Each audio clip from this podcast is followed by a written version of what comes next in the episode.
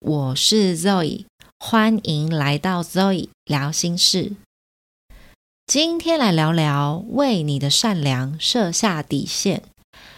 善良到没有设底线的人，比较容易遍体鳞伤，因为呢，习惯换位思考，愿意去包容体谅。但这是我们的视角，别人不一定这么认为。比如说，在韩剧《请回答一九八八》的剧情当中，德善的爸妈是比较偏袒姐姐跟弟弟。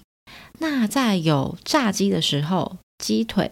优先给姐弟，但比较夸张的是，当家里煤气外泄，爸妈只把姐弟给背出来，忘了德善。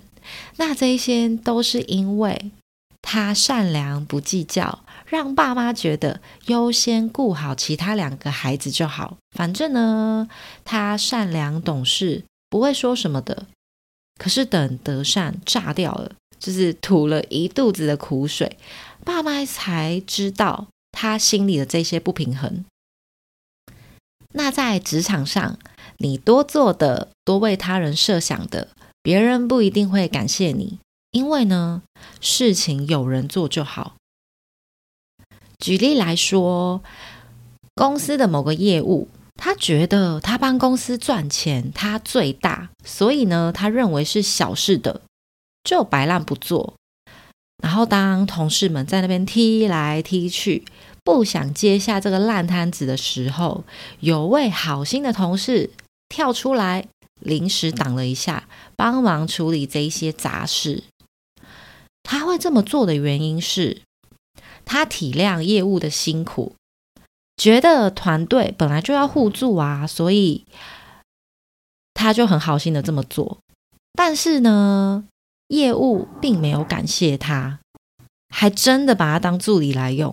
然后呢，大家也默认这件事情。他虽然觉得委屈，可是呢，可以让事情顺利一点就好啦。那其实造成这样的局面是自己愿意的。感受如果只是放在心里。然后外表一副就没什么事啊的那种感觉，那别人是不会发现你的不舒服，他又不会读心术，对吧？所以让你不舒服的情况只会重复上演。那我们回头来找问题点：为什么总是没有底线的对别人好？哎，Judy，我知道你很忙啦，但是我的真的好急好急，拜托你帮忙我。Judy 心想：“啊，好烦哦！可是我不想被讨厌啦，好啦，答应他啦。或者是 Judy 好照哦，什么问题你都有办法解决。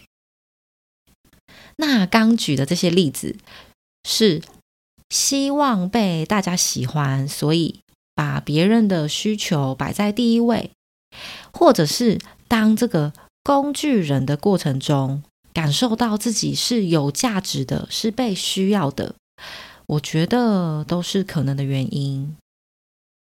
那其实想让大家都喜欢自己，就不会去分析事情的合理性，那带来伤痛的几率就会增加，以及呢，透过讨好别人来获得自己想要的这种能量呢，是很不稳定的。因为要靠别人来给，应该要想想为什么没有办法从自己的身上来获得价值感。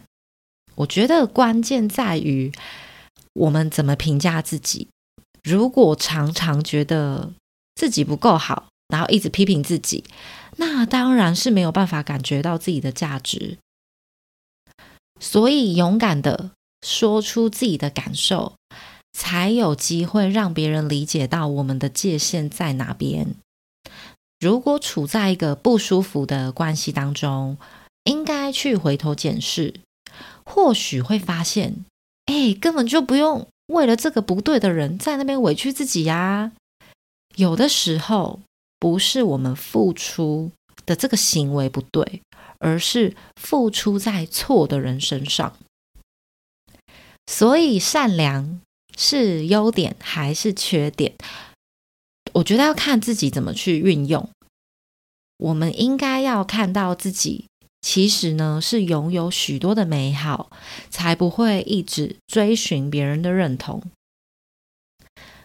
这个世界呢，并没有因为善良就得到比较多的好处。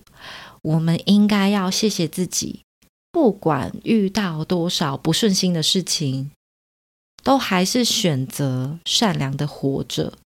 请保护如此美好的自己，给自己多一点的赞美。那今天就这样喽。如果喜欢我的内容，请订阅。开启小铃铛或者是小额赞助我，也欢迎帮我在节目留下五星好评，并分享给朋友哦。拜拜。